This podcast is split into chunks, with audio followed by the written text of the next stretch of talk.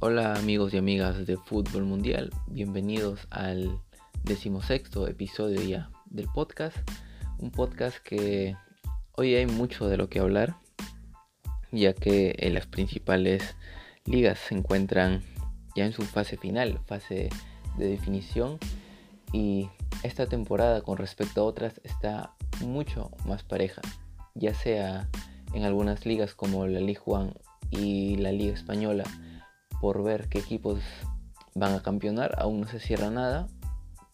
La Premier con equipos peleando por los puestos europeos, el City que aún no se puede coronar campeón y pues otras ligas en las que ya tenemos campeones como la Serie A con el Inter y la Bundesliga con el Bayern, pero que aún tienen equipos peleando por meterse ya sea Champions League, Europa League o incluso la nueva competencia de la UEFA, la Conference League.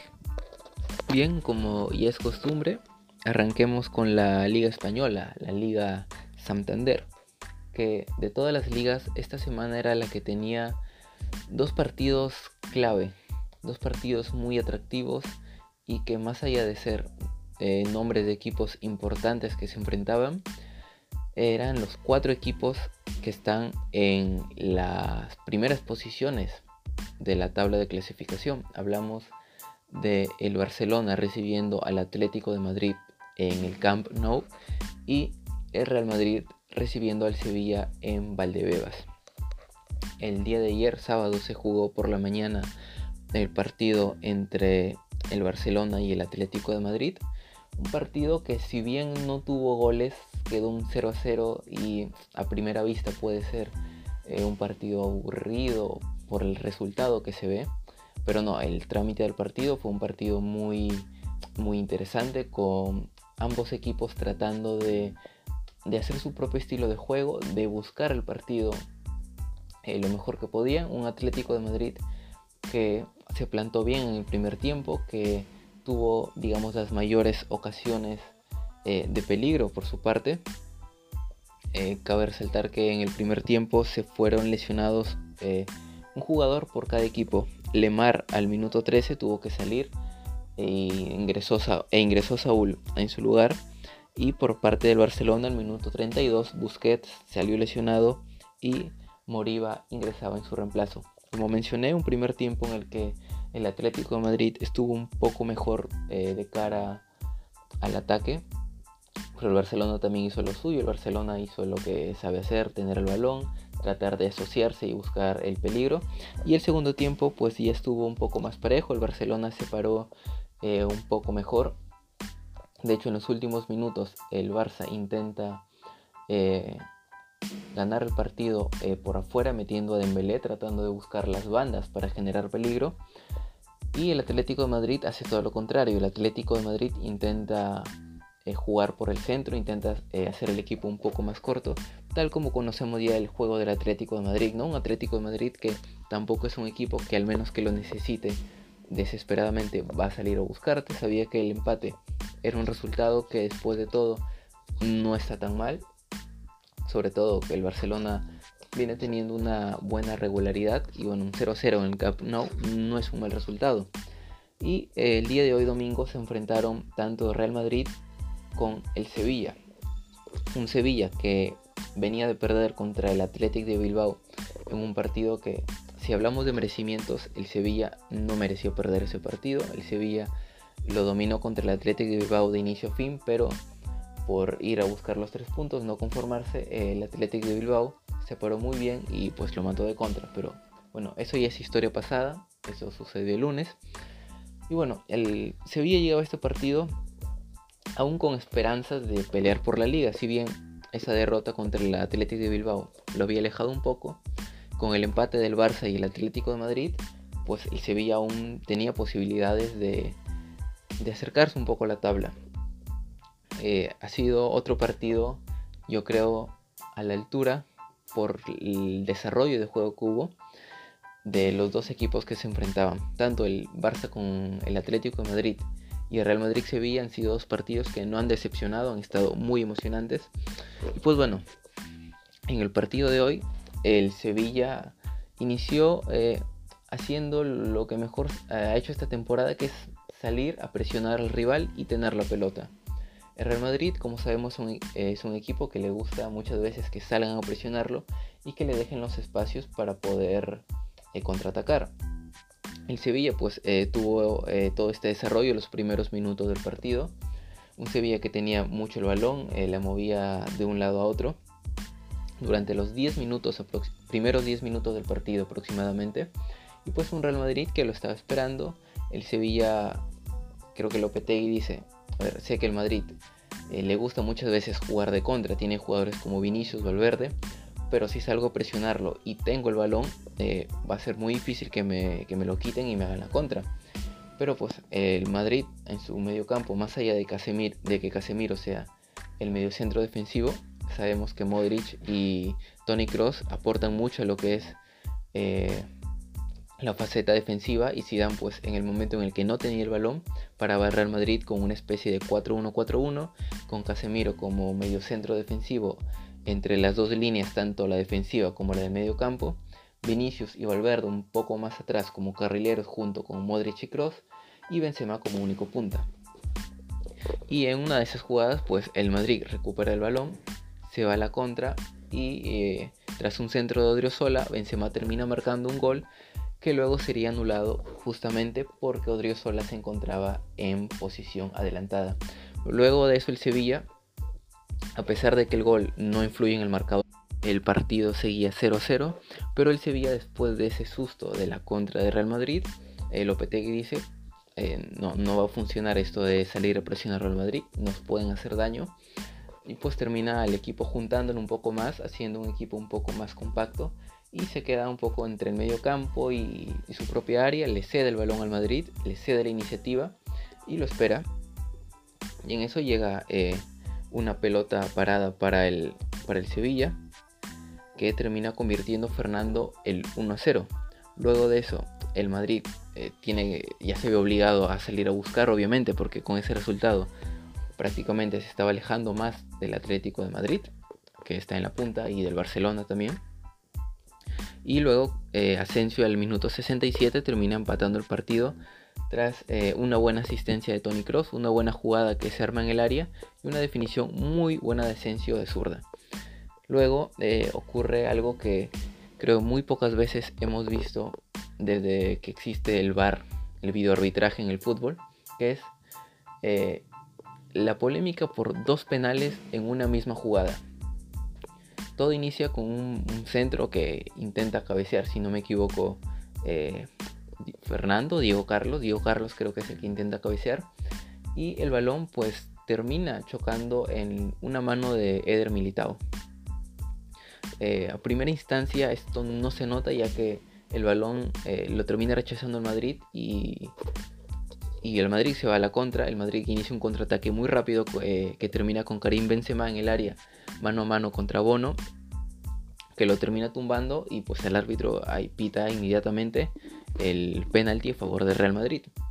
Pero luego vemos que empieza a haber reclamos y la cámara del partido nos muestra que eh, se estaba reclamando también eh, la mano de Militao en el área. Pasan ambas repeticiones, creo que en el penal de Bono a Benzema no hay ninguna duda, pero obviamente el penal de Benzema se genera eh, a través del rechazo que hay en el área del Madrid y ese rechazo se da gracias a la mano de Eder Militao. Una vez que el árbitro va al bar y revisa ambas jugadas, pues precisamente hay una mano de Militao. Si fue penal o no, creo que es discutible. Hay argumentos tanto para decir que es penal como que no hay penal. Para decir que hay penal, podemos decir que un defensa no puede saltar de esa manera con el brazo derecho extendido porque hay una alta probabilidad de que el brazo extendido influye en la jugada y pues impida una, jugada de peligro del rival. Y al fin y al cabo si una mano interviene en una jugada de peligro el árbitro la puede interpretar como una mano de penal. Y también hay argumentos para decir que no fue penal. Como cuál pues que cuando Militao salta junto con, con Diego Carlos eh, Militao está a espaldas. El balón, si no me equivoco, en ese momento va a la espalda de Militao y luego rebota en la mano, pero Militao no lo hace intencionalmente. Él salta, obviamente, con la mano, con el brazo extendido, como lo decimos, pero él, está de espaldas, o sea, él no sabe que el balón va a venir, eh, va a, venir a él. Así que, pues, hay argumentos para, para decir que fue como que no fue. Sin embargo, eh, en España, en la Liga Santander, algo que hemos visto a lo largo de la temporada es que aún no hay ningún consenso entre árbitros y liga, entre altos directivos, entre autoridades, para que se decida cuándo es penal y cuándo no. Así que durante toda esta temporada los árbitros eh, han estado tomando la decisión de acuerdo a su parecer. No hay ningún consenso, que creo yo es algo que debería haber ya para la próxima temporada, que se sienten los árbitros, con eh, la federación, con los directivos de la, liga y digan, cuando haya tal jugada va a ser penal, cuando, no haya, cuando haya esta no va a ser, se debe interpretar de tal manera, intencional, etc. Debe haber un consenso para que no se estén cometiendo pues estos penales que pueden ser interpretados ya sea que favorecen a un equipo, luego que si no lo cobraron, que lo están haciendo a propósito, etcétera. Y saben las, eh, las habladurías que siempre van a haber en el fútbol y sobre todo cuando eh, le, ocurre esto a un equipo grande como lo es el Real Madrid, el Barcelona, el Atlético de Madrid, obviamente va a repercutir mucho más. Pero eh, esto ha ocurrido en partidos de equipos de media tabla, mucho más pequeños que están en el descenso. Pero pues es algo que creo debe haber un consenso y ponernos y ponerse todos de acuerdo para decir cuándo va a ser penal y cuándo no. Pero bueno, volviendo al partido, el árbitro termina eh, cobrando el penal para el Sevilla, ya que es la primera jugada, la de Benzema viene después de rechazo. Así que el penal para el Sevilla eh, lo convierte Rakitic al minuto 78. Y cuando parecía que el Sevilla se llevaba la victoria y en teoría se metía de nuevo en la pelea por la liga, ya que con 9, puntos por disputar el Sevilla se colocaba 4 de líder, llega eh, el empate por parte de Real Madrid con un remate de, Cross, perdón, que termina desviando Hazard con el taco, que desacomoda totalmente a Bono y pues termina convirtiendo el 2 a 2, haciendo que la tabla de posiciones con estos dos empates entre los cuatro de arriba que se han enfrentado entre sí, pues no varía en lo absoluto. La tabla está tal como estaba al inicio de la fecha, con el Atlético de Madrid en primer lugar con 77 puntos, el Real Madrid en segundo lugar con 75 puntos, al igual que el Barcelona. Sin embargo, sabemos que el criterio de desempate eh, para la liga esta temporada es pues los enfrentamientos directos y el Real Madrid gana el enfrentamiento directo contra el Barcelona ya que lo derrotó 3 a 1 y 2 a 1 en las dos veces que se han enfrentado y el Sevilla queda en cuarta posición con 71 puntos un poco más relegado ya y tal vez lejos de la pelea por la liga. Otros resultados esta fecha fueron la Real Sociedad venció 2 a 0 el Elche el día viernes, el día de ayer a la vez empató 2 a 2 contra el Levante, el Cádiz le ganó 2 a 1 al Huesca y aseguró su participación y su presencia en la primera división por una temporada más.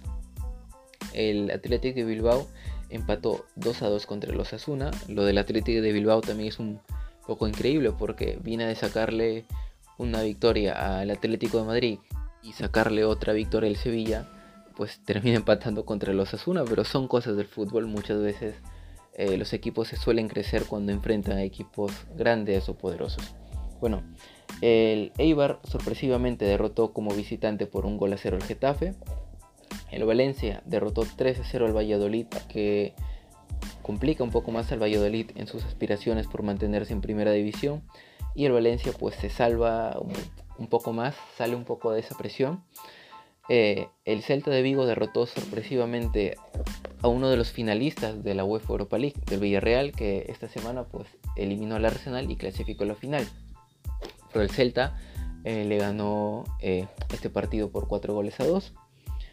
Y la tabla, después de los cuatro primeros que ya hemos mencionado, que están en zona de Champions, nadie va a sacar ni el Atleti, ni el Barça, ni el Real, ni el Sevilla de, la próxima Champions League. Sigue con la Real Sociedad en quinto puesto con 56 puntos. En sexto lugar, el Villarreal con 52 puntos. Estos dos equipos estarían clasificando a la Europa League. El Real Betis en séptimo lugar con 51 puntos estaría clasificando a la Conference League. Luego viene el Celta con 47 puntos, Athletic de Bilbao con 46, el Granada en décimo lugar con 45, viene el Cádiz con 43, luego los Asuna con 41, el Valencia con 39, Levante con 39, Getafe con 34 y por aquí ya se empieza a coser la lucha por no descender. A la vez eh, con 32 puntos, Valladolid con 31 puntos y los tres equipos que están en zona de, descenso son Huesca con 30, Elche con 30 y Eibar con 29. Con 9 puntos por disputar, eh, a partir de Levante ya están todos salvados y la lucha se va a dar entre el Getafe, a la vez Valladolid, Huesca, Elche y Eibar, que se van a jugar mucho seguramente en las últimas jornadas para ver quién desciende y quién no.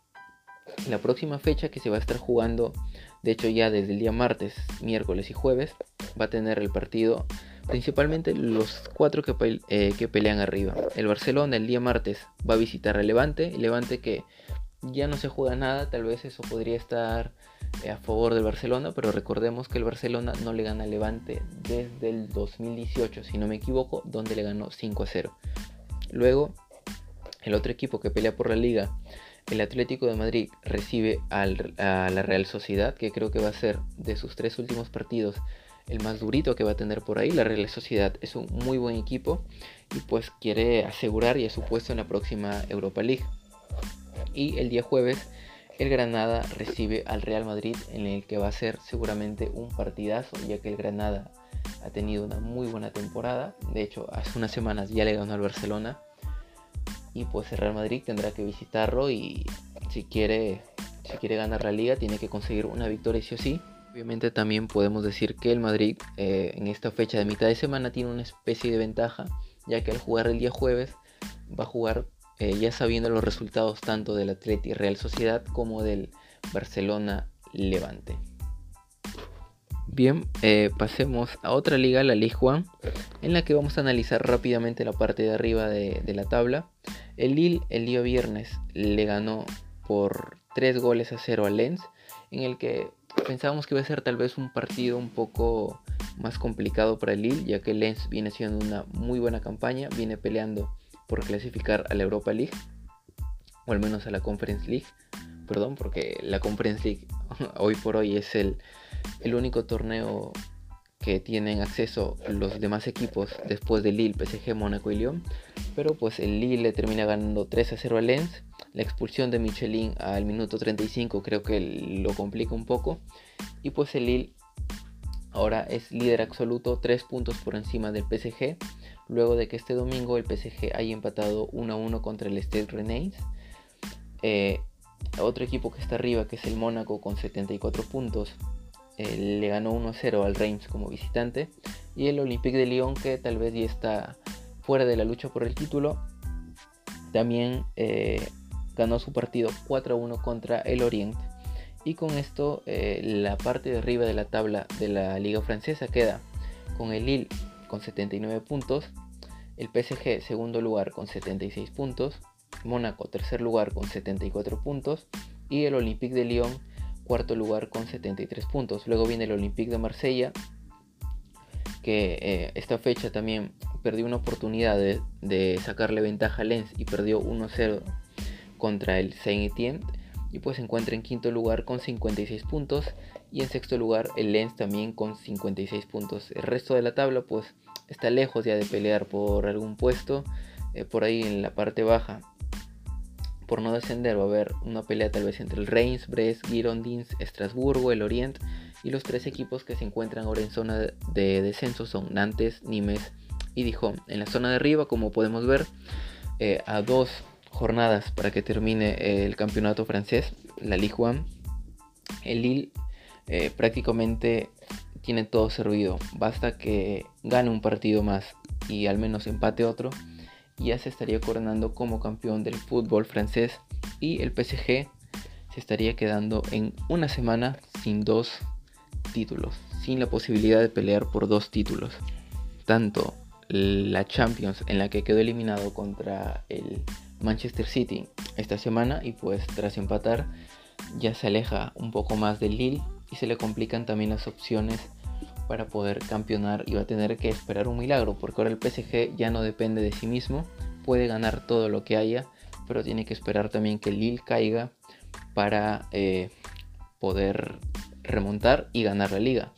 esta semana también se dio la renovación como dato de Neymar por el PSG, también hace unas semanas se dio la de Keylor Navas y el futuro de Kylian Mbappé eh, es incierto, aún no sabemos a dónde va a ir, si se quedará en el PSG, si se va al Madrid. Eso seguramente ya lo tocaremos en algún episodio al final de la temporada eh, en el que hablemos pues acerca de los fichajes o de lo que se puede venir. Y como mencionamos al inicio del podcast, todas las ligas están muy peleadas. En la Premier League no es la excepción. Vamos a ver rápidamente los resultados de esta fecha. El Arsenal le ganó 3 a 1 al West Bromwich. El West Ham perdió 1 a 0 contra el Everton. El Manchester United le ganó 3 a 1 al Aston Villa. El Wolves le ganó 2 a 1 al Brixton. Liverpool le ganó 2 a 0 al Southampton. El City perdió contra el Chelsea 2 a 1 en lo que va a ser también el partido final de la UEFA Champions League dentro de tres semanas. El Sheffield United perdió 2 a 0 contra el Crystal Palace. El Leeds United de Marcelo Bielsa le ganó 3 a 1 al Tottenham. Y el Leicester cayó sorpresivamente contra el Newcastle por 4 goles a 2. En la Premier League ha ocurrido otra jornada, ha pasado otra fecha y el City aún no puede coronarse campeón. Recordemos que la semana pasada el City tras haberle ganado 2 eh, a 0 al Crystal Palace, solo tenía que esperar que el Manchester United eh, no le pudiera ganar al Liverpool y ellos se coronarían automáticamente como campeones porque ella no le daría los puntos al Manchester para alcanzarlos. Sin embargo, recordemos que ocurrieron los disturbios en Old Trafford por parte de los hinchas de United que piden la salida del director del club y pues eh, por seguridad decidieron que el partido entre el Manchester United y Liverpool tenía que posponerse, se va a jugar esta semana. Pero igualmente, esta fecha el City si ganaba su partido, no importaba si el United le ganaba al Aston Villa, el City se coronaba como campeón, pero no ocurrió. El City cayó 2 a 1 contra el Chelsea de Tuchel Obviamente ha sido un partido en el que ni el City ni el Chelsea se iban a, revelar grandes cosas. Recordemos que en tres semanas eh, estos dos equipos se van a enfrentar nuevamente por la final de la Champions. Así que han optado pues por poner a jugadores que normalmente no son titulares. El City puso a Agüero, a Gabriel Jesús. Por eh, también puso jugadores como Ake, como Ferran Torres, como Sterling que ha perdido la titularidad, como Mendy. Y el Chelsea pues también metió jugadores como Marcos Alonso, Gilmour, James, jugadores tal vez que no son tan habituales en el 11. Y con esto pues han cuidado un poco sus tácticas, obviamente no se iban a revelar cómo se van a jugar en la final. Y pues es un partido que más allá de perderlo, creo que el City sabe que es muy complicado que pierda la liga. No creo que el City se termine cayendo en las últimas fechas por ahí va a sacar una victoria más y recordemos también cada fecha que pasa, pues eh, la, cantidad de puntos que puede obtener el United para alcanzar el City es cada vez menor. Eh, así que pues el City prácticamente ya tiene el título, está a un paso de la gloria, pero aún tiene que consumarse en el campo de juego y sacar la ventaja que matemáticamente lo haga campeón. Actualmente el City se encuentra en primer lugar con 80 puntos, el United en segundo lugar con 70 puntos, pero un partido menos. El, partido con el Liverpool que se va a jugar esta, esta semana, a mitad de semana. El Chelsea en tercer lugar con 64 puntos. El Leicester City en cuarto lugar, aún en zona de Champions, pero cada vez más está dejando puntos, empates que no le convienen y lo terminan sacando de los primeros puestos. Está en cuarto lugar Leicester City con 63 puntos. El West Ham que pues al final se ha terminado cayendo un poco saliendo de zona de Champions. Eh, sobre todo esta fecha que pierde 1-0 contra el Everton y se le complica un poco. Pero por lo menos está en zona de Europa League. Quinto lugar, nada mal para una liga tan competitiva como lo es la Premier League. Creo que la más competitiva del mundo. Con 58 puntos el West Ham en quinto lugar. En sexto lugar el Liverpool en sexto lugar con 57 puntos, perdón también jugando Europa League por el momento. Recordemos que Aún quedan 9 puntos en juego y el Liverpool podría estar jugando Europa League la próxima temporada y no la Champions, tal como hemos estado acostumbrados a verlo estas últimas temporadas. El Tottenham en séptimo lugar con 56 puntos. Luego viene el Everton en octavo lugar con 55. Arsenal noveno lugar con 52. Por ahí puede tentar el Arsenal puesto de Conference League, de Europa League y salvar un poco la temporada. Recordemos que ya quedó fuera de la Premier prácticamente por el título. Bueno, ya está lejos del título desde hace mucho tiempo. Ha tenido una temporada muy mala el Arsenal y pues se selló con su eliminación de la Europa League, que era digamos una esperanza que tenía para poder jugar la final y si la ganaba, pues jugaba Champions la próxima temporada. Luego el Leeds United viene en décimo lugar con 50 puntos. El Aston Villa en onceavo lugar con 48 puntos. Wolf, doceavo lugar con 45 puntos. Crystal Palace, treceavo lugar con 41 puntos. Newcastle, decimocuarto con 39. Brixton, decimoquinto con 37. El Southampton, decimosexto con 37. Southampton que había comenzado bien, pero se cayó muy feo. Burnley en décimo séptimo lugar con 36 puntos. Y pues ya viene la zona de descenso con el Fulham con 27 puntos, el West Bromwich con 26 y el Sheffield United con 17. El Sheffield United ya descendido y el Fulham y el West Bromwich muy complicados para, para salvarse y probablemente los veamos jugando en la Championship eh, la próxima temporada. Bien, ahora pasemos a las ligas en las que ya tenemos campeones. Pasemos a la Serie A. Si bien el Inter ya es campeón desde hace una fecha, un par de fechas creo si no me equivoco, ya es campeón. Eh, matemáticamente el Atalanta, el Milan y el Napoli y la Juventus lo pueden alcanzar. Sigue estando apasionante desde el segundo lugar hacia abajo. Sobre todo esa lucha por los puestos europeos. El Atalanta actualmente está en segundo lugar con 72 puntos el Milan en tercer lugar con 72 puntos también, el Napoli cuarto lugar con 70 puntos. Estos cuatro equipos estarían jugando la Champions.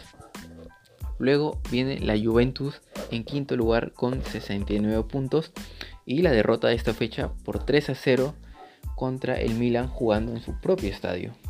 Una Juventus que ya de por sí el haber perdido el Scudetto esta temporada después de haberlo estado ganando durante nueve años consecutivos y es un gran golpe. Ahora, no solo perdió el Scudetto, sino que también está en puestos de Europa League para un equipo como la Juventus, grande en Italia, y ahora está en, en esta situación a falta de solo tres fechas. Aún la Juventus no sabe si va a jugar la próxima temporada Champions o Europa League. Y aparte, pues la eliminación en Champions a manos del Porto, que dentro del papel era un equipo inferior a ellos. O sea, es una temporada para el olvido, para la Juventus y todos sus hinchas, obviamente.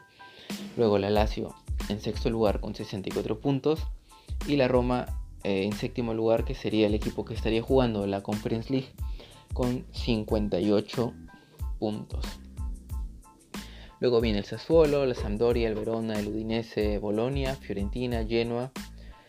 Y por aquí empieza ya la lucha por el descenso. El Torino, Cagliari, Spezia. Y en zona de descenso está Benevento con 31 puntos. Parma con 20 puntos. Y Crotone con 18. Crotone ya está descendido al igual que el Parma. Y el Benevento tiene sus, sus últimas cartas en estas tres últimas fechas. Está muy complicado. El Benevento eh, tiene una defensa, siendo sinceros, muy mala. Esta temporada han regalado muchos autogoles, muchos penales tontos. Pues se complica mucho, a pesar que ha obtenido victorias importantes como la que le gana a la Juventus en Turín. Pero más allá de ello, eh, tiene una defensa muy mala y le cuesta mucho ese aspecto defensivo. Luego, en la parte de arriba, como podemos ver, hay una lucha entre el Atalanta, el Milan y el Napoli y la Juve para ver quién va a la Champions. Por ahí la Juve puede meterse en las últimas fechas y estaría saliendo el Milan o el Napoli o el Atalanta. El Atalanta que lo que ha hecho Giampiero Gasperini es una muy buena temporada. Seguramente ya hablaremos de ello también al final de, toda esta temporada 2021. Y pues como podemos ver la Serie A también está muy peleada en los puestos de arriba por los puestos europeos. Bien, y para terminar pasemos a la Bundesliga, vamos a ver los resultados rápidamente. El Hertha empató 0-0 con el Arminia Bielefeld, el Eintracht Frankfurt empató 1-1 contra el Mainz, Colonia cayó 4-1 contra el Friburgo, el Bayern de Múnich, que se coronó campeón, ya vamos a hablar, le ganó y evapuleó 6-0 al Borussia Mönchengladbach, el Borussia Dortmund en un partidazo le ganó 3-2 al Leipzig, el Werder Bremen empató 0-0 con el Bayer Leverkusen, el Hoffenheim le volteó el partido al Schalke, un Schalke que venía ganando 2 0, le terminan volteando un 4 2 y pues estas son las muestras de por qué el Schalke va a jugar la Bundesliga 2, de por qué está descendido. Y pues no lo veremos en la primera división la próxima temporada. El Wolfsburgo le ganó 3 a 0 al Union Berlin y el Stuttgart le ganó 2 a 1 al Augsburgo. Como mencioné, el Bayern de Múnich ya es campeón en Alemania gracias a la victoria del Borussia Dortmund por 3 a 2. Y pues el Bayern de Múnich ya lleva con esta, si no me equivoco, 9 temporadas reinando sobre Alemania. El Leipzig y el Borussia Dortmund han sido los equipos que por ahí han estado más cerca de quitarle el título, los que han estado siempre a la escolta, pero siempre han terminado a la sombra de, del equipo bávaro. El Bayern de Múnich es un equipo que refleja un poco el proyecto del fútbol alemán a nivel de selección, un proyecto que siempre viene potenciando jugadores jóvenes, que les da la oportunidad de plantarse bien sobre el campo, de poco a poco ir llevándolos, tal vez no quemándolos de buenas a primeras, como ocurre con muchos jugadores jóvenes. Y bueno, esto es la muestra. Estos son los resultados de un trabajo bien planificado. El Bayern de Múnich, otro título que tiene, ya le saca 10 puntos al Leipzig que tiene 64. Con, con 6 puntos en juego ya es imposible que alguien lo alcance. El Leipzig se queda en segundo lugar con 64 puntos el Wolfsburgo 60 eh, puntos en tercer lugar, el Borussia Dortmund que se metió en zona de Champions League este fin de semana gracias a su victoria sobre Leipzig y al empate entre el Eintracht Frankfurt y el Mainz 1-1. El Wolfsburgo y el Eintracht Frankfurt venían teniendo una muy buena temporada, muy buenos resultados, habían tenido una temporada muy regular, aprovechando también que no estaban disputando torneos internacionales, se concentraron 100% en la Bundesliga. Y pues a mediados de temporada parecía muy difícil que el Borussia o algún otro equipo lograra quitarles los puestos de Champions. Estaban muy implantados, pero estas últimas fechas han ido perdiendo pues partidos importantes, han eh, dejado puntos en el camino que les ha terminado costando esto. Que el Borussia, eh, el Borussia Dortmund está a tan solo dos puntos del Wolfsburgo y ya lo pasó al Eintracht Frankfurt. El Borussia que, de hecho, sin Erling Haaland en estos últimos partidos, ha logrado meterse a la final de la DF Pokal o Copa Alemana y le ha ganado nada más y nada menos que al segundo puesto de la Bundesliga, al Leipzig. Creo que también se debe esto al regreso de Jadon Sancho que llevaba mucho tiempo fuera de acción por lesión, pero pues se ha visto que en el Borussia Dortmund, si bien muchas veces hemos dicho que Erling Haaland es muchas veces el que ha salvado al Borussia de alguna derrota o le ha dado por ahí un punto que tal vez el Borussia no merecía ganar, pero con los goles de Haaland lo consiguió. No podemos dejar de lado a jugadores como Marco Royce o Sancho, que pues son sus principales socios y que muchas veces han sido los que le han asistido. El Borussia ahora está en zona de Champions y como hemos mencionado aquí también en el podcast muchas veces, eh, una de las condiciones que se ha rumoreado para que Haaland se quede en el Borussia es que el equipo juegue Champions la próxima temporada y por el momento lo está logrando. Como, eh, como vemos en la tabla, aún hay pelea entre tres equipos por meterse a la Champions y seguramente esto también no se va a definir sino hasta en las dos últimas fechas. Luego viene el Eintracht Frankfurt, como mencioné, con 57 puntos, que ha bajado puestos de Europa League y el Bayern del Leverkusen en sexto lugar con 51 puntos que estaría metiéndose a la Conference League. Luego viene el Borussia Mönchengladbach, Union Berlin, Friburgo, Stuttgart, Hoffenheim y por aquí empieza de nuevo la lucha por el descenso entre el Mainz con 36, el Augsburgo con 33, el Hertha Berlín con 31, el Werder Bremen con 31, el Arminia Bielefeld también con 31, pero por la diferencia de goles sería el equipo que está en el puesto 16, es decir, eh, zona de descenso. Estaría jugando un repechaje contra un equipo de la Bundesliga 2 y los dos equipos que estarían descendiendo directamente. Bueno, ya hay uno descendido que es el Schalke, que está en último lugar, y el Colonia, aún con 29 puntos, tiene la esperanza de poder cambiar la situación estas dos últimas fechas y poder quedarse en la máxima división del fútbol alemán para la próxima temporada. Bien amigos, esto ha sido el episodio del día de hoy. Un poco largo sí, pero es que todas las ligas están muy emocionantes, muy apasionantes. Como mencioné al inicio, esta temporada ha sido muy pareja entre la mayoría de equipos de cada una de las ligas. Así que pues habrá mucha más información seguramente en los próximos días, el próximo fin de semana, que se seguirán peleando cosas en las principales ligas de Europa. Y pues nos vemos en el próximo episodio. Yo soy Javier Salinas y probablemente nos veamos a mitad de semana con lo que pase en la Liga Española. Y también hablaremos un poquito de la Premier y la Serie que también tienen fecha, eh, martes, miércoles, jueves.